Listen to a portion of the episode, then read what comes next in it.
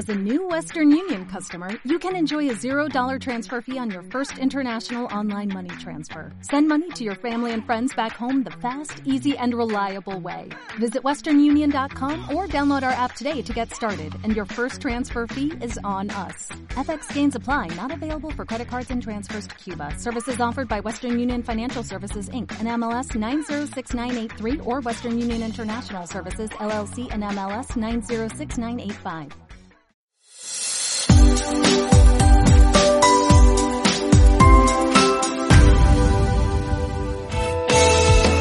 Al día con Claudia Esponda. Al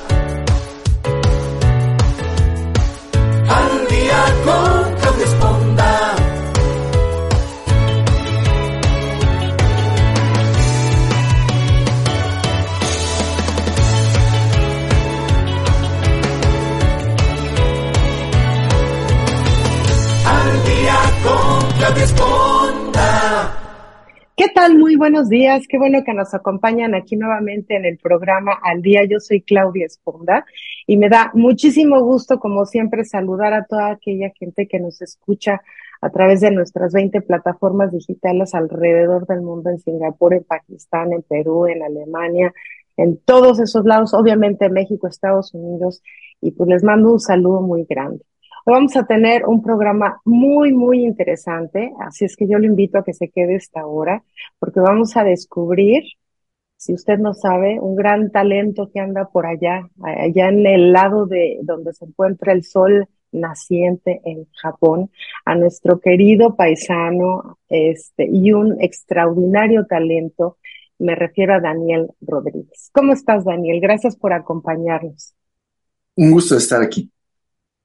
Pues, pues yo feliz porque además ustedes, digo, si no lo saben, este asunto de la tecnología nos permite estar muy cerca y pues Daniel se encuentra allá en Osaka y pues nosotros estamos acá en San Antonio, Texas. Entonces es una maravilla esta tecnología porque hoy nos une de, de una manera que probablemente hace unos 10, 15 años ni siquiera lo soñábamos, ¿no? Entonces voy a presentar brevemente a, a, Daniel y vamos a entrar a un tema bien interesante que es pues conocer un poquito sobre su vida, sobre su trayectoria profesional y también para conocer un poquito sobre esa motivación que lleva a grandes talentos a triunfar en otros horizontes. Así es que bueno, Daniel es licenciado en diseño industrial y diseño de producto por la Universidad Iberoamericana en México. Cuenta con una maestría en diseño industrial y diseño de producto por Kyoto City University of Arts en Japón. Ha trabajado en compañías muy importantes, seguramente ha escuchado usted algunas de ellas, como 3M de México, Dina Camiones, Yoro Design y actualmente Kinki Sari. Ha desarrollado eh, relevantes proyectos de transporte. O sea, si usted los viera, diría, ¿what? Bueno, en Washington, California, Dubai, El Cairo, Hiroshima y Qatar. Y ha recibido múltiples reconocimientos en Japón y Alemania por la innovación y ejecución de sus diseños. O sea, si usted no me está viendo, estoy haciendo así como, inclinación porque es maravilloso tener a alguien pues tan sencillo, tan profesional, tan exitoso, tan talentoso, pues triunfando de una manera increíble. Y como yo decía en un principio, Daniel, este, yo quiero que este programa sea un poquito para reconocer toda tu trayectoria, no para que la gente conozca quién es Daniel Rodríguez, pero también que sea una motivación, ¿no? Una motivación para todas esas personas que tienen esos sueños locos y que dicen, pues seré capaz o no seré capaz. Tú eres una muestra de que se puede lograr, se puede lograr cosas pues me imagino que cuando eras chavito ni siquiera te imaginabas, ¿no? O si es que, ¿por qué no empezamos que nos cuentas un poquito tu historia de cómo iniciaste en esta idea del diseño, eh, todo ese, ese, ese camino? Cuéntanos un poquito. Bueno, mira, este, antes que nada, gracias por la, la introducción, qué, qué, qué introducción tan hermosa y tan fabulosa, de veras. Muchas gracias. Este, mira, comenzamos desde el principio. Yo nací en la Ciudad de México, este, yo soy de allá, este, y eh, durante mi juventud, toda la vida estuve, este, todo mi, el tiempo de mi juventud estuve en la Ciudad de México. Este, y yo, este, cuando estaba estudiando la preparatoria, llega ese momento en el cual tienes que pensar, bueno, ¿qué, qué voy a hacer con, con, mi vida, ¿no? ¿Qué carrera voy a tener? Y este, quería algo, estaba buscando lo que fusionara la ciencia, la tecnología y el arte, pero era muy difícil encontrarlo. Casi todas las eh, carreras se inclinan a una o a otro lugar. Uh -huh. Y un día encontré este, en una librería este, eh, un libro que me, me, desconcertó muchísimo, me llamó mucho la atención. El libro decía con letras este, de stencil, decía diseño industrial, pero la persona en la carátula parecía un, un artista de cine. Este, y entonces abrí el libro y comencé a ver, este, y, y, me di cuenta que ese, ese personaje que parecía, parecía artista de cine, parecía este, no sé, Clark Gable o este, John Barrymore, algo así. Todo Era un galán. Un galanazo. Y ese galanazo se llamaba Raymond Loewy. Y Raymond Loewy este, fue uno de los más importantes diseñadores industriales de los Estados Unidos. Veo el libro y comienzo a darme cuenta cómo este, yo sabía de la acti actividad y de la disciplina de lo que es la arquitectura, los edificios, okay. pero no sabía que había también personas que eran responsables de la forma, bueno, deberían de ser, pero me imaginaba que los ingenieros eran los que hacían todo. Y aquí me di cuenta de que este, hay una profesión que se encarga de eso, de, de, de la forma, del color de los objetos, este, y de asegurarse que se adecúen a las necesidades de, de, de los usuarios. Yo dije, bueno, te pagan por hacer esto, qué cosa tan maravillosa. Entonces fue cuando estuve buscando, este, y este, en México varias universidades enseñan la carrera, este, y yo me fui por la, por la Iberoamericana. Este, entonces, este, estudié varios años en la Universidad Iberoamericana. Cuando estaba estudiando ahí, este, yo me interesaba más bien en diseño de transportes, pero este, el campo estaba un poco limitado, ¿no? Y la, muchos, muchos eh, de los maestros decían, no, este, deberías de pensar más en hacer otro tipo de cosas, esto no tiene proyección, jamás vas a encontrar trabajo. Pero de todos los maestros que tenía, había uno que se llama Daniel Mastreta. Uh -huh. Daniel Mastreta, este, él te, hacía diseño de, de, autobuses. Y además, él más tarde, este, hizo, diseñó su, su vehículo deportivo y lo produjo. Este, salió en las noticias y demás, ¿no?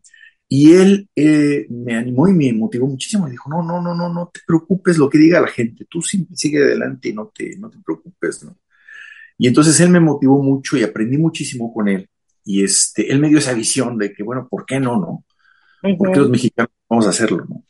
Entonces, este, comencé a trabajar, como tú dijiste, estuve trabajando en 3M de México, estuve trabajando en DINA, pero una cosa sucedía casi siempre cuando había una oportunidad de diseñar un transporte, que los consultores extranjeros lo hagan. ¿Por qué? Porque wow. los mexicanos transportes. Y en una de estas empresas, este, el director del proyecto, una vez que le estaba diciendo, oiga, este, mi chance, yo, y este, él me dijo enfrente de todos los ingenieros, en voz alta y todo eso, ¿tú voy a confiar en ti, tú mexicano? Me decía, no, ¿cómo?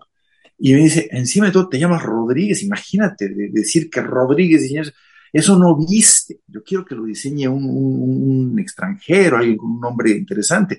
Y dice, yo no voy a confiar en ti. Entonces, cuando escuché eso, yo dije, bueno, hay que hacer eso, hay que cambiar esto y no se va a cambiar simplemente deseando que cambien. Entonces, voy a ir al extranjero, quiero ir al extranjero a aprender, darme cuenta si verdaderamente es tan misterioso, tan eh, difícil de Único. hacer esto. Único, ¿no? Y aprender. Pero ¿a dónde ir? Podía ir a Estados Unidos, podía ir este, a Alemania o Italia, Francia, pero fíjate lo que son las cosas, Claudia. Este, en donde yo estuviera trabajando, todo el mundo decía lo mismo. Los mejores del mundo eran los japoneses. Este, cualquier cosa que hiciera la compañía que decía, wow, qué bárbaro, los japoneses tienen algo que está a años de distancia. No, los japoneses hacen cosas mucho más avanzadas. Y, este, y los japoneses, no, el, el tiempo de desarrollo es muy, muy, quién sabe cómo lo hacen, pero desarrollan todo rapidísimo. Yo dije, bueno, pues los japoneses es, es, no son los... Quieren, ¿no? Entonces, el gobierno japonés, a través del Ministerio de Cultura, ofrecía becas para, para mexicanos. No sé si todavía lo haga, a lo mejor todavía si lo sigue haciendo. Pero se ofrecieron este, 14 becas, eran como 500 personas que aplicaron y bendito sea el Señor, fui uno que, que, que, que obtuve esa beca. Entonces me fui a estudiar a Japón, me vine aquí a estudiar a Japón, en el año de 1996 y este, estuve estudiando en la, en, la, en la Universidad de Arte de la ciudad de Kioto. Yo estaba puestísimo a ser diseñador de, de coches, ¿no? Y estuve eh, trabajando eh, en prácticas, en entrenamiento en una compañía que hace coches deportivos y estaba ya listísimo, ¿no? Este, tenía unas ofertas para trabajar en Honda, para trabajar en varias compañías. Y en medio de todo eso, de pronto, me dio un interés muy grande por los trenes, porque Claudia, en, en Japón hay una cantidad de trenes, Japón se mueve en trenes. Nunca he estado en Japón. Vale mucho la pena de veras. Y es divertido por toda la cantidad de, de, de, diferentes vehículos. Ves una cantidad de formas, de, de tecnologías, ves monorrieles, ves este, trenes ligeros, ves tren bala, este, y, y, y, la gente se mueve grandemente en eso. Y no solo eso, hay una pasión por los trenes. Al nivel de que hay eh, grupos este, de fans, antes eran por hombres, ahora las mujeres, las jóvenes, son muy fans de los trenes, hacen sus clubes y este, se saben qué tren viaja en qué lugar y demás. Hay ocho publicaciones mensuales que Ay, salen todos los meses. no. De, sí, de puros trenes, de puros trenes. Oye, yo quisiera Pasión. hacer una, pa- una pausa aquí. Porque obviamente, bueno, e- es, es, es obvio que tu pasión es- son los trenes, ¿no? Se volvió los trenes.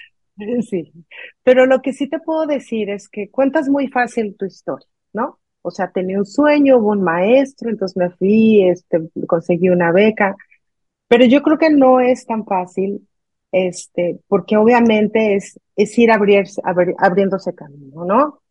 Tú buscaste esas oportunidades, tú buscaste esas herramientas, tú buscaste quién daba una beca, y yo creo que esa es una de las partes fundamentales cuando hay mucha gente que se queda medio camino, ¿no?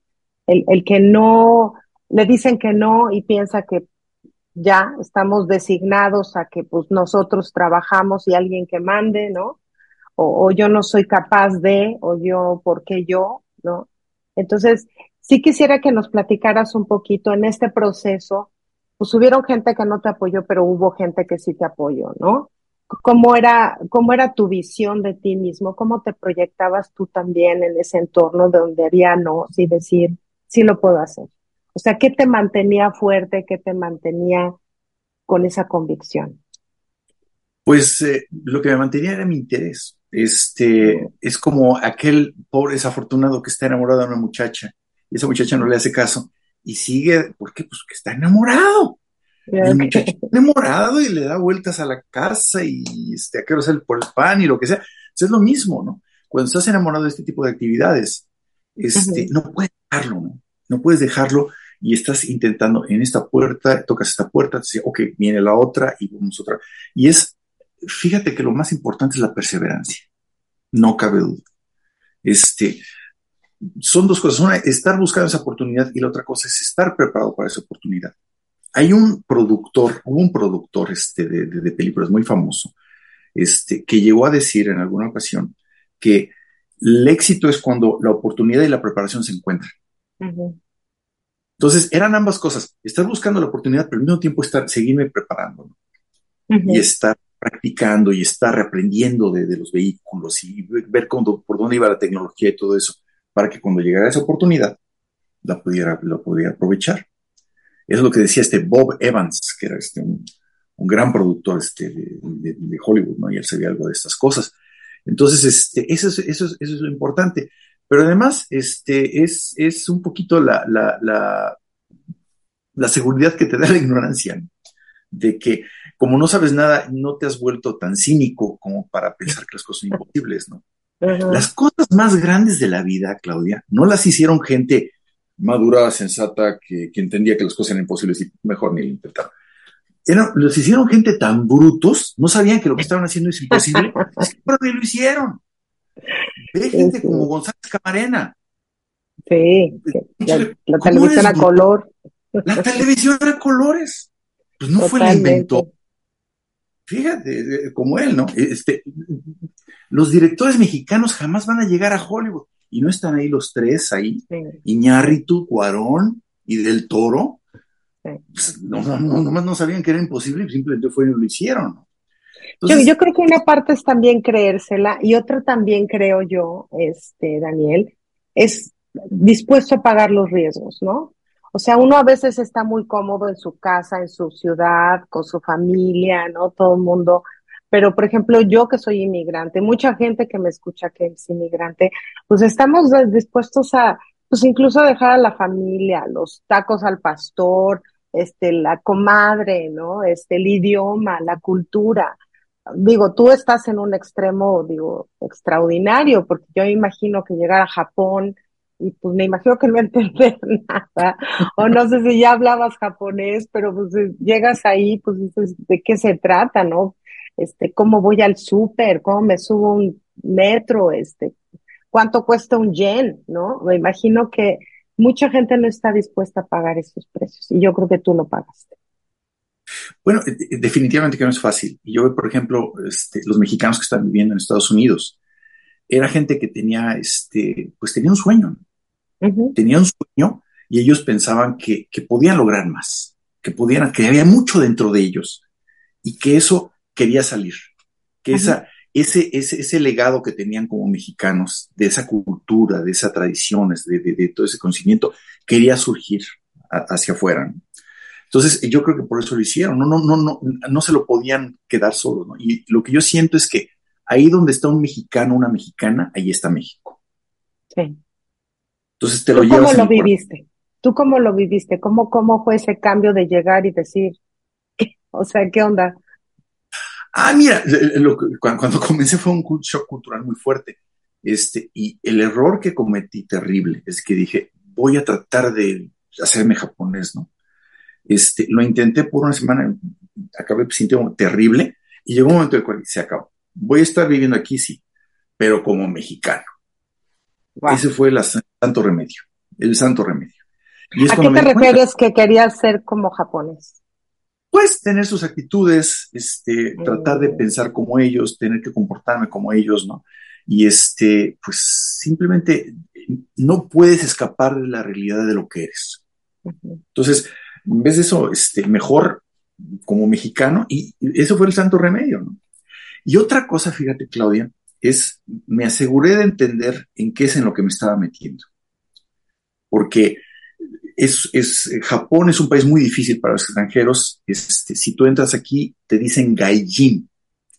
Gaijin significa, es, son, es eh, la unión de dos eh, palabras, dos kanjis. Uno es persona y otra es afuera.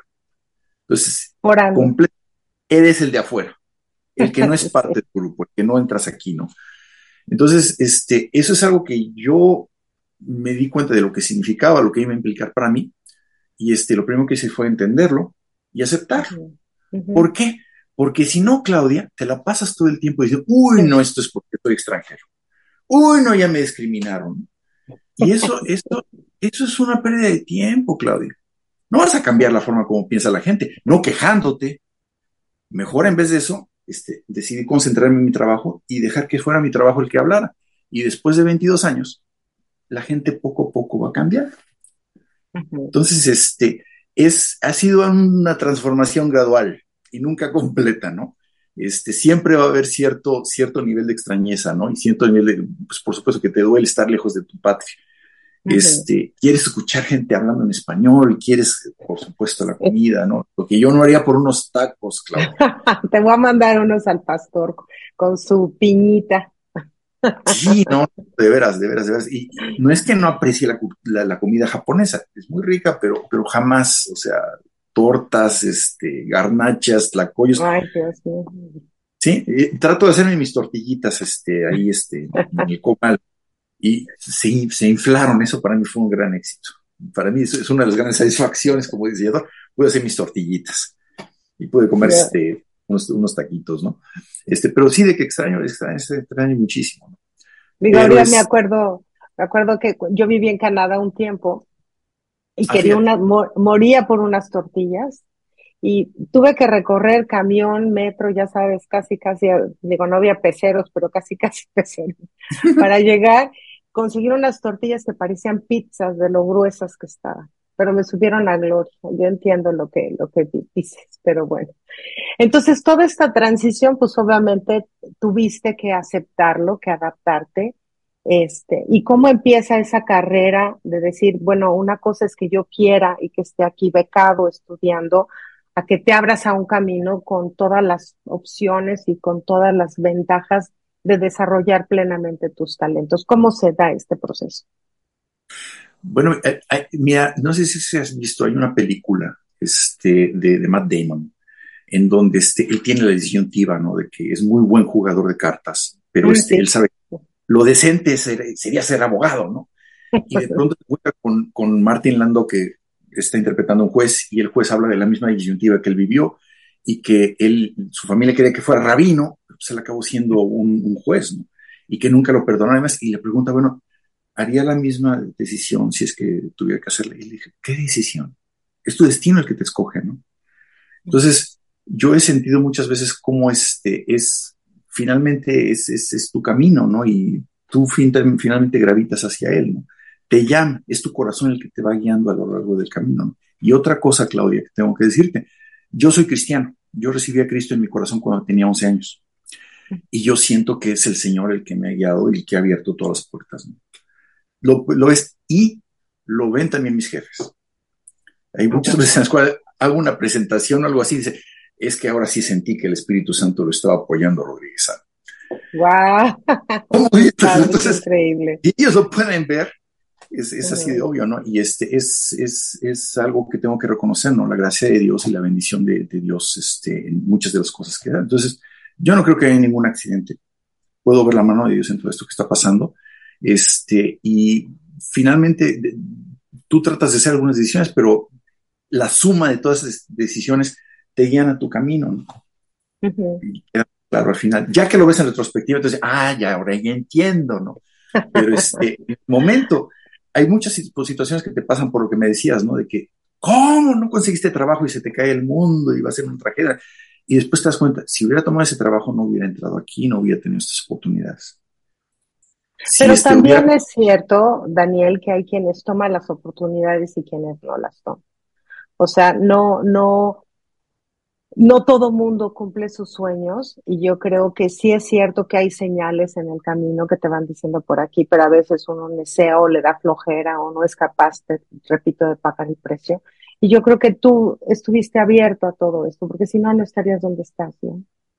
Pero pues eso es, eh, eh, si, si, si, yo lo veo, Claudia, este, es simplemente un esfuerzo sostenido, no, no es un esfuerzo, y ni lo sientes porque estás haciendo lo que te gusta. Mi abuelo este, me decía, mira, lo que hagas de trabajo, asegúrate que sea algo que te guste. Y así no vas a tener sí. que Sí, porque si no levantarte todos los días a hacer algo que odias está terrible. Imagínate. Es por eso que, eso es otra cosa, Claudia. Yo creo que uno tiene que ser muy sincero. Me decían, es que el éxito, el éxito, solo tú puedes decidir eso. Hay algunos amigos míos que están este, en trabajos normales, pero lo que, su ilusión era tener su familia, estar con sus amigos. Esos cuates son exitosos. Totalmente. Este, y había otros que yo conozco que sus familias los empujaron a que trabajaran en esto, en aquello, son líderes en su campo, pero ellos se sienten frustrados, se sienten que, que están haciendo algo, eh, hubieran preferido ser poetas, hubieran preferido ser músicos, por ejemplo, ¿no? Este, entonces, tienes que ser muy sincero y definir tú qué es lo que verdaderamente quieres, ¿no? Y tú eres el que al final vas a decir, bueno, pues si valió la pena, estás muy contento, o que te decepcione, ¿no? Y que, hijos, por estar agradando a la familia o a la gente alrededor, tomaste una ruta que no era la tuya. Si no hubiera sido diseñador, ¿qué hubiera sido? Híjole, si no hubiera sido diseñador, este, uy, mi papá me, me, va a matar, pero este, médico, cirujano. Ah, sí. Ay, pues las dos hubieran estado padre, igual y hubiera pasado por el quirófano contigo. Pero me dijo mi papá, no, no, no quiero que seas cirujano, Este, pero vengo de una familia, este, los Rodríguez, este, en una familia distinguida de, de doctores, comenzando por mi abuelo, mi abuelo este, era, era médico, este, él vivía en, en, la región de Peralvillo, y en, el barrio de Peralvillo. Este, y era un médico muy querido, le decían el chaparro de oro. El, ah, wow. Rodríguez este, Bernal. Jesús Rodríguez Bernal, y él ayudó cantidad de gente. Él fue un médico que, que, que, que hizo un trabajo maravilloso y un maravilloso ejemplo. Entonces, siguiendo esa línea, pues si no hubiera sido diseñador. Hubiera sido. Bueno, platícanos un poquito de tu carrera, ¿no? Este, a mí me interesa mucho pensar, digo, porque eres un artista después de todo, ¿no? Este, ¿cuál, cuál es ese proceso creativo cuando, cuando tienes un proyecto o te ofrecen un proyecto? ¿Desde dónde comienza tu análisis? ¿Empieza desde la imagen, la comodidad, la practicidad, el presupuesto, el medio ambiente, eh, la rapidez. ¿Cuál, ¿Cuál es tu proceso creativo para decir voy a hacer este tren? Muy bien. Bueno, mira, este, antes que nada te agradezco que digas que es un arte, que soy un artista, pero este, hay una pequeña diferencia con eso, ¿no? Sí, por supuesto, hay parte de, de, una labor artística, pero este, la diferencia es que el artista está comprometido con su visión. Este, llega, por ejemplo, como te acuerdas que llegó Diego Rivera y pintó la, efigie de Lenin en el Rockefeller Center. Sí, o sea, como su salud, ¿no? O sea, no ¿Cómo sé es posible, no? Pero, a patadas, claro. A patadas, ¿no? Pero es que Diego Rivera es un artista y estaba comprometido con su visión y no podía, no podía eh, hacer conciliaciones, ¿no? Ese es un artista. Yo como diseñador es un poquito diferente porque no es el que yo me exprese o yo tenga mi visión tengo que expresar la visión del cliente, la cultura de esa ciudad, ¿no? Este, yo creo que México es hermoso, pero no voy a poner trenes de, estilo mexicano en todos lados, ¿no? Este, voy a Egipto y pues tengo que reconocer la cultura egipcia, este, voy a Qatar, igual la cultura de Qatar, ¿no? Entonces, este, es una labor de poder expresar lo que la gente, lo que, lo que eh, estas compañías quieren, quieren expresar en su visión, ¿no? la visión que tienen como compañías, como empresas. Este, pero aquí viene lo, interesante del asunto, Claudia. Cuando tú le preguntas tú, ¿qué, tipo de vehículo quiere, todos te dicen lo mismo. Quiero un vehículo moderno, de apariencia muy, muy, muy, dinámica. Lo mismo, pero cuando ves el resultado final del proyecto, el diseño es completamente diferente, porque cada uno tiene una visión diferente, ¿no? Entonces, cada uno tiene esa visión diferente y para ellos es muy clara. Es más bien como que un sentimiento, algo que tienen dentro de ellos. Pero es muy difícil expresarlo. ¿Qué palabras comunican esto? ¿Cómo te puedo decir eso? No? Entonces, es como estar casado, Claudia. Un error que cometen muchas veces los hombres es que este, somos muy malos para escuchar lo que la esposa no nos dice. Tienes que saber escuchar lo que no te dice. claro. no tengo nada. exacto, exacto. exacto. Me dijiste que nada, ¿no? Y tú tienes, si eres un buen marido, es importante saber interpretar esos, esos silencios, por qué se vistió de este color el día de hoy, por qué me puso el café de este lado de la mesa. Todo eso te da información. Y entonces, ah, ahora sí ya entendí, ¿no? Entonces es lo mismo del cliente. El cliente a lo mejor no te puede decir en una forma clara, pero comienzas a, en japonés, está, hay una frase que dice eso, y es leer el aire leer el aire, ¿no? Este, que es el poder entender lo que piensa el jefe aunque no te diga nada, ¿no? Entonces, es, una labor de leer el aire, en que el cliente no te lo está diciendo claramente, pero tú ves cómo están decoradas las oficinas, qué declaraciones ha hecho, cómo es la cultura local, este, qué, cómo, se, cómo, cómo es su, su, este, su lenguaje corporal cuando habla. Todo eso te está dando mucha información. Entonces lo juntas y entonces se me hace que es esto lo que usted está tratando de decir.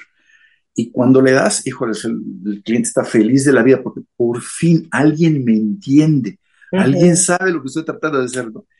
Y esa es la primera parte. La segunda parte es, bueno, qué color y qué forma expresa eso. Y para lograr eso, entonces lo que haces es que es un diálogo que tienes con el cliente. Este, eh, un diseñador, hay diseñadores que sienten que es un monólogo la labor del diseño. El diseñador llega y te va a decir lo que debe de ser. Para mí es más bien un diálogo, de estar con el cliente platicando y dentro de ese diálogo surge el diseño. Y es padrísimo, Claudia, porque ni el cliente ni tú pueden así como que anticipar que es algo, es algo, algo totalmente imprevisible, ¿no? Algo nuevo, algo diferente, ¿no? Pero este, es ahí donde surge, ¿no? Entonces, la parte más importante de, la de, los proyectos casi siempre, Claudia, son las presentaciones. Siempre los clientes quieren presentaciones. Pues simplemente le mando el, el, documento que vean, ¿no? Pero este, ellos siempre piden este, presentaciones. ¿Por qué? En la presentación no es solamente enseñar el proyecto, es presentarte a ti. Y es porque el cliente quiere ver, te ve y dice, este diseñador, esta diseñadora, es alguien en que podemos confiar, pero lo más importante, me entiende, es alguien que, me mm. escucha, es alguien que comprende lo que quiero hacer. Y si te le muestras que sí, el proyecto va viento en popa. Si no, eh, eh, eh, yo vi muchas veces trabajando con, viendo otros despachos de diseño, veían que nos iba muy bien y me preguntan, bueno, ¿cómo le hacen? Que hacen la presentación con rayos láser, utilizando hologramas. No, no es eso. No es eso. Es simplemente eso que te digo de saber escuchar, saber ver, saber captar toda esta, toda esta, toda esta información y expresar de una forma clara. Pero para hacer eso, Claudia, necesitas elementos de antropología, de sociología, de filosofía, de arte. Necesitas una educación integral, una educación universitaria. Y en México, a diferencia de otras partes del mundo, en Estados Unidos inclusive, si quieres estudiar diseño industriales en colegios técnicos, en México se estudia en universidades. Eso es una gran diferencia. Entonces, los diseñadores mexicanos eh, se han estudiado en la UNAM, en la UAM, en la Ibero, tienen toda esta formación necesaria para poder hacer eso. Y, me he dado cuenta, y lo he visto personalmente, esa es una ventaja que tenemos impresionante sobre los diseñadores de otras partes del mundo. Sí, yo creo que tenemos un, un, bagaje cultural, digo, yo me acuerdo que en primaria te enseñan ya historia universal casi, o sea, sí tenemos una cultura muy abierta, ¿no? Y creo que el problema es que cuando ya llegamos a universidad, las especialidades pues son como, como no tan especialidades, ¿no? Este, me sorprende lo que dices porque eh, haces una combinación de muchísimas cosas, entre adivino, ¿no? Amigo, este, diseñador, este, empresario, este, geólogo seguramente, antropólogo, historiador, porque pues me imagino que no es lo mismo ir a venderle a alguien a Dubai un proyecto que a Egipto, que a Washington, que es donde tienes también trenes, en California, este, ahora en, en, Doha, ¿no? En Qatar. O sea, tienes que saber de la cultura, hasta para saber cómo saludarlos, ¿no? Porque no puedes llegar, hola chula, ¿cómo estás? En Qatar, me imagino, ¿no? Entonces, me parece muy interesante porque esto habla de todo un proceso de investigación premio, previo y, la certeza de que tú sabes que eres bueno en lo que haces, ¿no? También. y, además otra cosa es estar siempre preparado para aprender. este, porque este, no puedes llegar y decir, tengo mi, mi, filosofía y tengo mi forma de ver. Y yo soy, ¿no? Sí, yo soy, ¿no? Y ese diálogo con el cliente, por ejemplo, precisamente en, en Qatar, nos dimos cuenta que no solamente era diseñar un nuevo tren, era aprender a diseñar de una forma completamente diferente. Todas las reglas que llevábamos bien hechas, tuvimos que cambiarlas y modificarlas y, cambiaron las reglas de una forma drástica. ¿Cómo qué, qué era lo que cambió? Este, pues la forma de ver prácticamente todo. Este, eh, por ejemplo, una cosa que es muy, muy gráfica y muy directa. Presentamos los trenes bien contentos este, y de pronto nos dicen, es que todas las propuestas son iguales. ¿Cómo que todas las propuestas? Sí, ¿A qué se refiere? Las ventanas todas tienen formas rectangulares. ¿Por qué? Pues, así son los trenes, ¿no? Y este, veíamos, por ejemplo, alrededor de esa época se estaban haciendo este, el, metro de Riyadh, y todas las ventanas laterales todas están rectangulares, ¿no? No había ninguna diferencia. Este, y este, nos dijeron, ¿pero por qué? Puede ser de otra forma, ¿no? Entonces, de pronto ese, ese, ese, esa flexibilidad de decir, puede ser diferente. Hay que buscar otra forma de estructurar, hay que buscar otra forma de hacer la, forma, ¿no? Y este, y pues lo mismo de leer el aire, tú caminas en Doha, un edificio con forma convencional no vas a ver. Todos tienen formas ultramodernas, una, una, una estructura muy, muy inconvencional, algo que nunca habías visto en tu vida. El tren tenía que reflejar eso.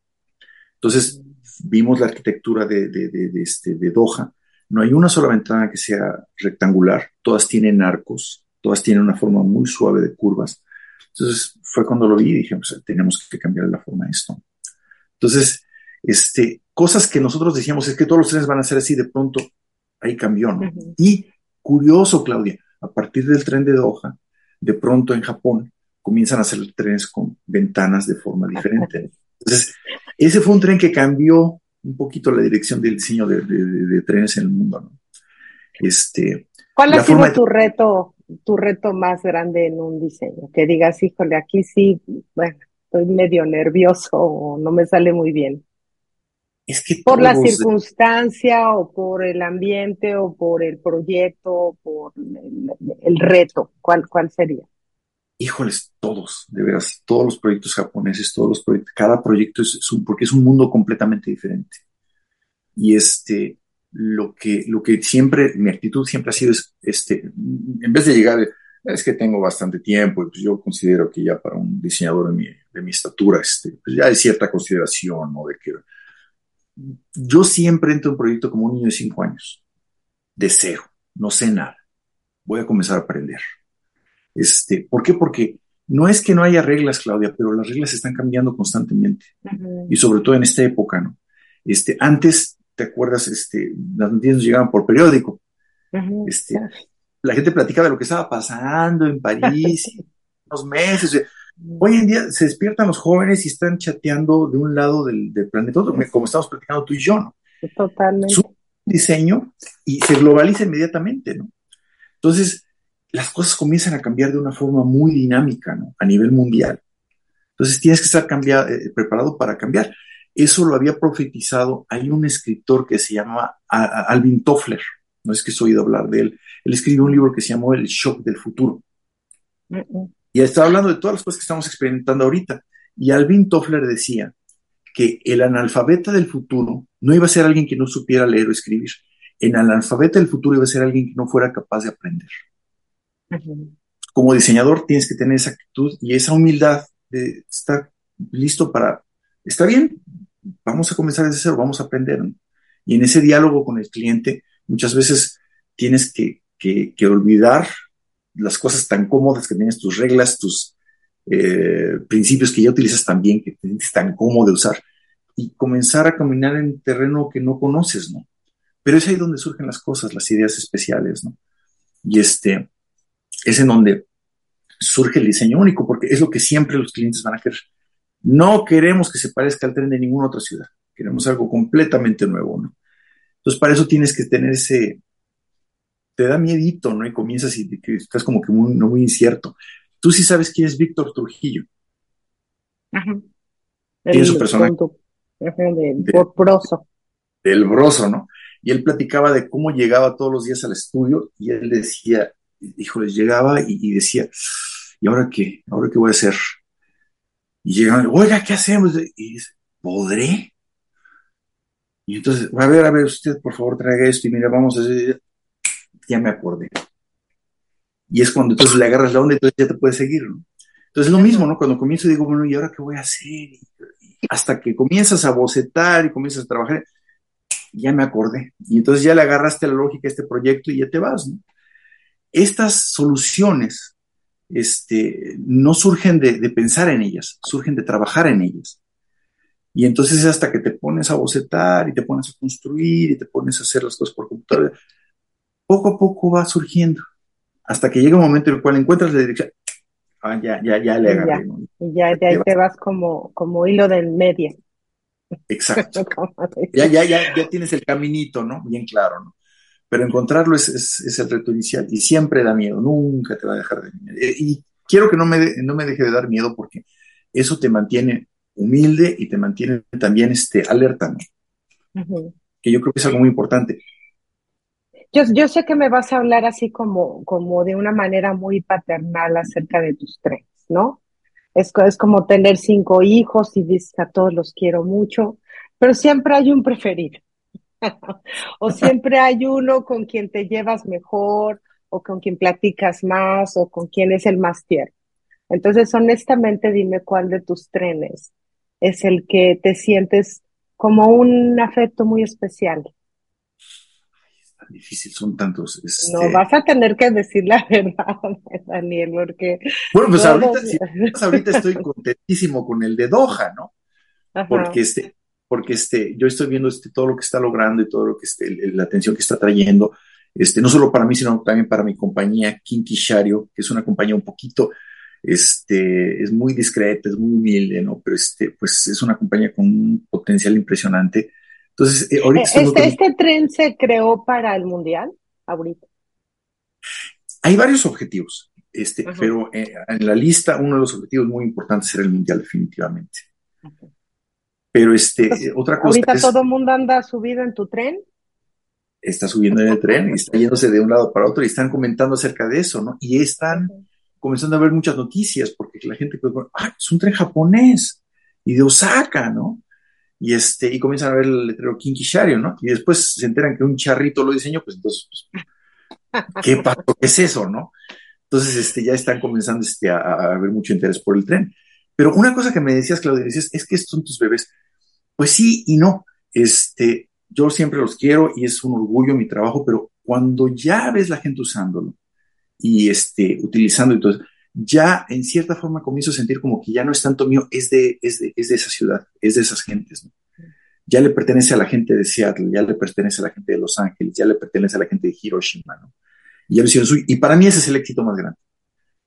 Para mí esa es, esa es la satisfacción más grande, ¿no? Que ya lo hacen suyo, ¿no? Este, y pues el interés de tratar de ser un, un, un vehículo que enriquezca a la gente, la vida de la gente, ¿no? Un vehículo que también me gusta mucho, el de Hiroshima. Es un tren ligero, pero es un tren ligero que este, parece un niño, ¿no? Es, está sonriente y está muy... Y es porque este, tiene esta figura, este, es curioso, no, entiendo por qué a veces le ponen a los trenes caras así medio, medio enojados, medio que te da miedo, ¿no? Que, que dice, quítate, ¿no? Este, yo pensé que más bien, eh, y el de tren de Hiroshima trata de hacer eso, un vehículo que sea una fuerza, pero una fuerza que te intimida, una fuerza que te protege, ¿no? Que te hace sentir bienvenido, ¿no? Y ahí está un poquito ese carácter mexicano, ¿no? Este, teníamos un profesor en la Ibero que se llamaba Raúl Torres Maya, y él hablaba de esa calidez que tenemos los mexicanos, que es muy especial, ¿no? Y él hasta se abrazaba y decía, es el apapacho. Y este, quise poner un poquito de ese apapacho en el tren, ¿no? Y es un tren que en vez de decir este, así, este, ya llegó aquí o quítate, es un tren que dice, yo lo llevo joven. Entonces, este, tiene esa calidez. me encantas. A la gente le, gusta, ¿no? Las muchachas se, se, paran ahí, la ven y dicen, oh, no, kawaii de esa traducción. Ay, qué tierno. Y pues me gusta, ¿no? Que sea un vehículo que haga a la gente sonreír, ¿no? Ajá, ajá. Este, bueno, ah, seguramente muchos de nosotros no tenemos ni idea de cuánto cuesta construir, pero danos una idea de una inversión o la más alta que has hecho en una inversión para una construcción. Entonces, ¿de cuánto estamos hablando? Híjole, pues estamos, estamos hablando de varios millones de dólares. Estamos hablando de este, un tren ligero. Yo, yo nada más llegué a ver de un tren ligero. Entonces estamos hablando de que por carro, este, estamos hablando de unos dos millones de dólares, 3 millones ¿Cuántos carros llevan? Depende, de, depende del, vehículo. Por ejemplo, Los Ángeles son dos carros. Este, por un, ah. por un, pero los pueden conectar, pero bueno, la unidad básica son dos carros. Dubai, por ejemplo, son cinco carros. Este, eh, hay un tren express que es el Hitachi, es un tren de alta velocidad, entonces es todavía más caro y estamos hablando de un vehículo que tiene este, 10 carros. Los trenes Bala tienen 16 carros.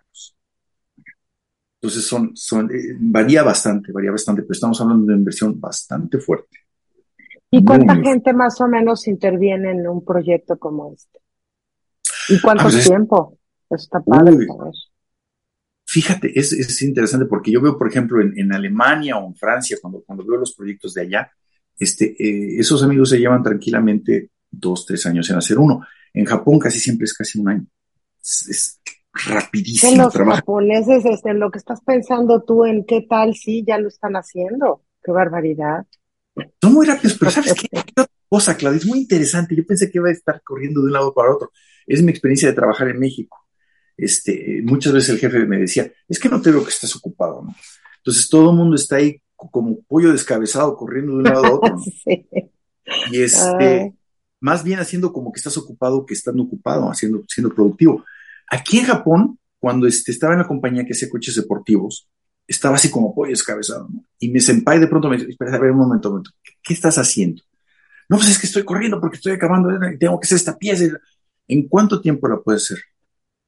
en cinco horas la hago. tómate diez, pero hazlo perfecto. Entonces, mucha gente se horroriza porque dice, ¿cómo están trabajando esta tarde en la noche? Los japoneses lo que hacen es que trabajan un poquito más despacio, pero a la segura, con cuidado. ¿Qué prefieres, rapidez o eficacia, no? Y es que también eficacia es rapidez, Claudio. Eh, una de sí, te ahorra tiempo de todo. Te ahorra tiempo. La frustración que tenían muchas compañías que trabajan en México es que te pasas más tiempo arreglando errores que haciendo trabajo. El error es costosísimo en cuanto, no solamente en cuanto a dinero, sino en tiempo. Desperdicias mucho tiempo. Aquí en Japón, la idea es hacerla bien a la primera. Tómate tu tiempo, pero hazlo bien hasta la primera. Y eso es lo que hace que sean tan rápidos, fíjate. Eso y la coordinación entre la gente. Este, es increíble el trabajo de equipo entre los japoneses. Todo el mundo le echa ganas, todo el mundo jala parejo, este, y hay una comunicación perfecta. Este, y es una cosa que te ayuda muchísimo. Entonces, me dices, ¿cuánta gente? Bueno, pues en Kinky Share estamos hablando de un staff de que sean unos 30 ingenieros, entre los ingenieros que hacen toda la estructura interior, los ingenieros que hacen los bogies, los ingenieros que hacen los sistemas, pero detrás de cada ingeniero hay varios equipos de ingenieros de cada proveedor de los componentes que está desarrollando esos componentes, los que desarrollan los faros, los que hacen los asientos, los que este, eh, construyen este, ciertos componentes de, los trenes. Entonces, es, todo un ejército de gente. Este, y todos con el mismo propósito. Y el reto es asegurarse que todo mundo, este, al final, todos los componentes embonen y, encajen como un, este, como un rompecabezas. Cada uno tiene que tener la forma exacta, ¿no? Este, y ese es parte del trabajo, pues, de los diseñadores, pero también de los ingenieros, ¿no? Que es tremendo, ¿no? Pues, pues yo creo que tienes lo mejor de dos mundos, ¿no? Sinceramente. Porque digo, tengo la idea, y seguramente mucha de la gente que nos escucha tiene la idea de que los japoneses son gente muy disciplinada, muy organizada, este, muy de trabajo en equipo, pero los hispanos pues somos muy de, del apapacho, del amor, de, de lo que, del espíritu que pones en las cosas que haces. Y yo creo que eso es lo que se manifiesta en, el éxito que estás teniendo al desarrollar todos estos proyectos. Este, yo quisiera que me platicaras un poquito de cuáles son eh, las características que sientes tú, Daniel, que definieron tu éxito. Número uno, mi fe, porque este, cuando tienes, cuando tienes tu fe, este, es, es lo que te ayuda a pasar por esos momentos inciertos y difíciles, ¿no? Este, si no tienes un, fundamento, ¿te acuerdas como decía Jesucristo, que decía, este, aquella persona que escucha mis palabras y no las hace, y aquella persona que escucha mis palabras y las hace, ¿no? El que escucha mis palabras y no las hace es como el que este, construye una casa sobre la arena. Viene la tormenta, vienen los tiempos difíciles y es grande la ruina. En cambio, el que construyó sobre fundamento, este, el que escucha mi palabra y la hace, es el que viene la, tempestad y viene la inundación y esa casa permanece. Entonces, esa casa es tu corazón. Es lo más importante, Claudia. Si tienes esa motivación y tu corazón está, está fuerte y firme, tu cuerpo se puede desgastar, puedes tener todos los problemas del mundo. Si tienes esa determinación, puedes seguir adelante. Hay gente que al contrario, perfecta salud, todas las facilidades, pero están enfermas del corazón y eh, los lleva inclusive a tomar su propia vida. ¿no? Entonces, este, es, esa es la base. Dice, dice también la Biblia, dice, este, de todas las cosas que guardes, guarda tu corazón, porque de él mana la vida. Entonces, es una cosa muy importante, ¿no? Este, eh, a quién, qué cosas pones dentro de tu corazón, ¿no? Y cosas, qué cosas tienes cuidado de no mantener adentro, ¿no? Adicciones, malas relaciones, este, malas ideas, todo ese tipo de cosas, ¿no? Que te pueden estorbar para el camino, ¿no? Este, y este, para mí, eh, lo que me ha ayudado precisamente a mantener esa, salud pues, es, mi fe, ¿no? Entonces, número uno. Y número dos, este, tengo que decirlo, ser mexicano. Este, el ser mexicano es lo que me hace tan, no sé por qué dicen que los mexicanos somos flojos, yo no creo. Yo me acuerdo cuando estaba trabajando. Aquí tampoco, ¿eh? Yo los veo en, en, Estados Unidos y bueno, mis respetos. Todos, trabajan el doble pues, eh, de las remesas, fíjate lo que, lo, lo, que, lo que el país está apoyando en las remesas de todos los mexicanos y mexicanas que están trabajando en Estados Unidos, de la cantidad de esfuerzo que están haciendo. Entonces, de que, se, de que, de que son, es, somos gente esforzada, somos gente esforzada. La diferencia es cuando tienes las condiciones y estás en el, en el, en el, en el medio ambiente adecuado para poder que, que, todo eso rinda fruto. ¿no? Entonces, sí, el ser mexicano es algo que me ayudó muchísimo y estoy orgulloso de eso. ¿no? Y siempre me gusta mucho este cuando hago un proyecto decir que decirlo abiertamente, ¿no? Y es una de las primeras cosas que le dije a la gente de Qatar, ¿no? Eh, se estaba haciendo la presentación y digo, miren, como un diseñador mexicano trabajando para una compañía japonesa en el Medio Oriente, este, es un gran orgullo. what? Pues sí, pero pues es, ese mundo global en el que estamos. Y ahorita los mexicanos tenemos que tener, yo creo, sobre todo, Claudia, una visión global. No aislarnos a nuestro propio país, no, sí, amar a nuestro país, cuidado, pero expresar nuestra cultura a nivel global, porque creo que tenemos mucho que aportar al resto del mundo. Y eso es la segunda cosa que yo puedo decir que la otra, por supuesto, pues es mi familia. ¿no? Este, eh, cada quien por su lado, pero este, mi papá, este, mi mamá, este, un apoyo impresionante en toda mi vida. Y un ejemplo a seguir.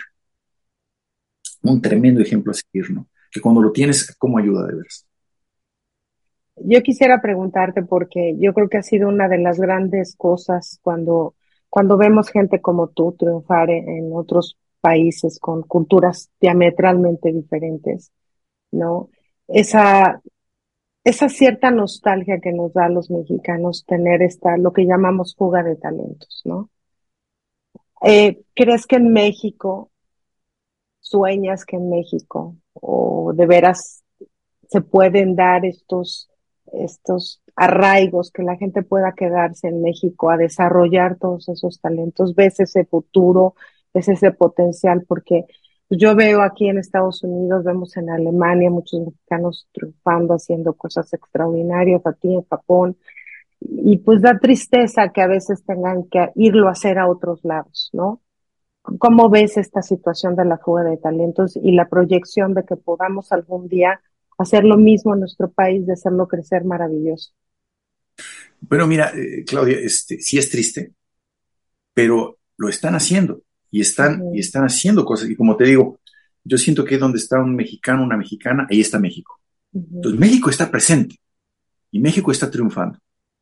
Es porque tú y yo y todos los mexicanos, donde quiera que estemos, somos este país y este, está, está saliendo adelante este país. Entonces, yo estoy viendo cómo de pronto está, al principio estaba muy oculto, no se veía y demás, y ahorita estás viendo cómo gente como los directores de los que estamos hablando, estamos hablando de gente que incluye la cultura mundial. Entonces, eso al final va a llegar un momento en el cual va a crear una dinámica que no se va a parar y por fin se van a abrir estos campos en México. Y es, eh, eh, muchas veces porque bueno, es padre que, que haya estas noticias y todo eso, ¿qué es lo que más me gustaría? el deseo más grande que tengo es que lo que está pasando y lo que estamos comunicando de lo que pasó en Doha, lo que pasó con otros diseñadores a nivel mundial, es que esto abra más oportunidades para los diseñadores jóvenes, que se están graduando en México. Y yo tengo una gran esperanza de que por fin van a ver, ah, pues si están haciéndolo en el extranjero, ¿por qué no contratamos diseñadores industriales mexicanos, no? Que hay muchos con mucho talento, ¿no? Este, pero es otra vez, ¿no? Que, que el trabajo sea el que hable que el trabajo es el que hable y, este, y Dios mediante eso va a abrir las puertas. Y yo creo que también aplaudirnos entre nosotros, ¿no? O sea, tú, tú mismo me decías que a veces no apoyamos a nuestra gente, ¿no? O sea, si es un extranjero, como cuando invadieron los españoles, ¿no? O sea, todo era maravilloso, pero ¿qué onda con los que estamos aquí, ¿no? Yo, yo he querido abrir este espacio porque reconozco a gente maravillosa como tú. He entrevistado una jazzista extraordinaria que está en Nueva York, una ingeniera nuclear este, mexicana que trabaja para la NASA. Este, estamos en todas partes y además tenemos, los mexicanos tenemos una creatividad única, ¿no? Entonces, qué maravilla, qué maravilla que tú seas un ejemplo de ello, Daniel. La verdad es que yo quisiera que cerraras, pues, hablándole a la gente, a nuestros paisanos, ¿no? A decir que continúen con esos sueños, que busquen esas oportunidades, porque sí se puede y porque tú eres la muestra de ello. Bueno, este, antes que nada, gracias por decir que es una historia de éxito, pero yo veo gente muy lo eres. Yo veo mucho éxito, gente muy exitosa en Estados Unidos, como la comunidad hispana está demostrando, ¿no? Que está, está, está siendo muy valiosa para los Estados Unidos, está enriqueciendo la cultura, está enriqueciendo este, esas comunidades y está haciendo una labor maravillosa para poner en alto el nombre del país. Y yo creo que lo más importante es que se den cuenta la gente que no es cambiar en algo diferente, es simplemente recordar quiénes somos. Se nos ha mentido mucho tiempo de que somos flojos, de que somos este, eh, gente que, que, que, que, no tiene potencial, que no tiene capacidad, y son mentiras. Si recordamos quiénes somos, eso no, no es nuestra naturaleza. Y sobre todo ahorita que desgraciadamente hay en México muchas voces que hablan de, de que somos víctimas, ¿no? Y necesitamos que, que, nos protejan y necesitamos que, que, se disculpen con nosotros y demás, ¿no? Y que quejando es como se puede, se, se puede lograr las cosas, ¿no? No es quejándose, ¿no? Este, es demostrando y que este, eh, tenemos mucho que dar, mucho que contribuir, no solamente para nosotros, nuestra comunidad, sino la comunidad mundial, este, la gente alrededor nuestro. Y este, yo creo que hay muchas cosas muy positivas en nuestra cultura y este, verdaderamente lo que tú dices, la unidad, este, yo creo que es algo muy importante ahorita, Claudia. Estamos este, en un México en el cual hay muchas fuerzas, por no decirle la voz de una persona, hay muchas fuerzas que están hablando a favor de la división, que están tratando de poner unos contra otros, y darnos cuenta de que no. Una cosa que aprendí aquí en, en, Japón, Claudia, es que a los japoneses les queda muy claro que lo que le pase al vecino me va a afectar. Pues ve dónde están viviendo, erupciones volcánicas, todo les pasa, pobres. O juntan fuerzas o se los lleva. Entonces, es lo que yo estoy esperando y es, el llamado a, la comunidad este, mexicana, donde quieras que estemos, unamos fuerzas, unamos fuerzas y demos cuenta que lo que le pasa al vecino a mí también me va a afectar, donde quiera que estés, ¿no? que somos una sola comunidad y que cuando estemos unidos, no habrá problema que no podamos solucionar. Totalmente de acuerdo. Este, una pregunta más, ¿qué viene para ti? ¿Qué proyectos nuevos traes? ¿Dónde no se te ha ocurrido aquí uno en San Antonio? ¿Para dónde vas? Es que hay un proyecto muy padre, ¿eh? O sea, hay un proyecto de unir Austin con, con San Antonio en un tren, que pues les voy a hablar y les voy a decir que ya encontré con quién. no, pero ya en serio, ¿hay un proyecto en puerta para ti? Este, nada más te quiero decir una cosa, este, no lo diseñó, pero es, es mi, de mi compañía, no lo diseñé yo, pero este, el Dallas, el Dart de Dallas, ese es Kinky Shire. Ah, wow. Ese es Kinky Shire, entonces estamos cerca, estamos acercando. ya, ya, van llegando, pero hay otro este, pues que viene cerca. hay otro en este, puerta, Daniel. Ah, hay varios. Este, ahorita estoy, por ejemplo, haciendo un tren local para una compañía que se llama Kintetsu, aquí en Japón que es eh, la compañía privada más grande de Japón. Y este, este es un tren que va a conectar este, Kobe, este, Kyoto, Nara, Osaka y Nagoya.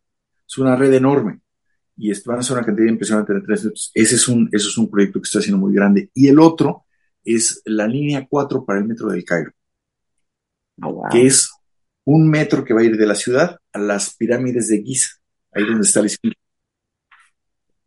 pues entonces ya te estaría juntando para irme al Cairo y subirme al metro. sí, sí. Vale mucho la pena. Yo soy. No, pues te agradezco muchísimo. Me encantaría que nos mandaras algunas fotos de tus este, proyectos, sobre todo para la gente que nos ve en YouTube o en Facebook, que pueda disfrutar estas. Y si no, pues digo yo, googleando ahí, este, Daniel Rodríguez Escobar lo puede encontrar, pero tienes unos trenes extraordinarios, maravillosos, y no me queda más que aplaudir todo el talento, todo el esfuerzo, todo el cariño que se ve que pones en tus proyectos, y sobre todo agradecerte de todo corazón que vi un video tuyo de TikTok, me di a la tarea de encontrarte y fuiste tan amable de aceptar esta invitación y compartir esto con esto conmigo y con la gente que nos escucha. Muchas gracias. No, es un gusto, es un gusto. Y este, qué labor tan bonita. de, como, como te estaba diciendo, juntarnos y este, ayudar a que a través de tu programa este, estas voces comiencen a encontrarse unos con otros y comenzamos a unirnos como, como, como comunidad. Totalmente. Te aprecio mucho, muchísimas gracias, Daniel. Y mándame fotos de esos para poder incluirlos en el programa si puedes. Ya sé que ahorita estás allá a medianoche y te estoy desvelando, pero bueno. No hay problema, es la una de la madrugada, pero no hay problema. bueno, muchísimas gracias, Daniel. Te mando un beso hasta allá, hasta Osaka, y otro muy grande a todos ustedes. Y gracias por, como siempre, acompañarme en este su programa de Al Día. Soy Claudia Esponda. Nos vemos hasta la próxima. Bye.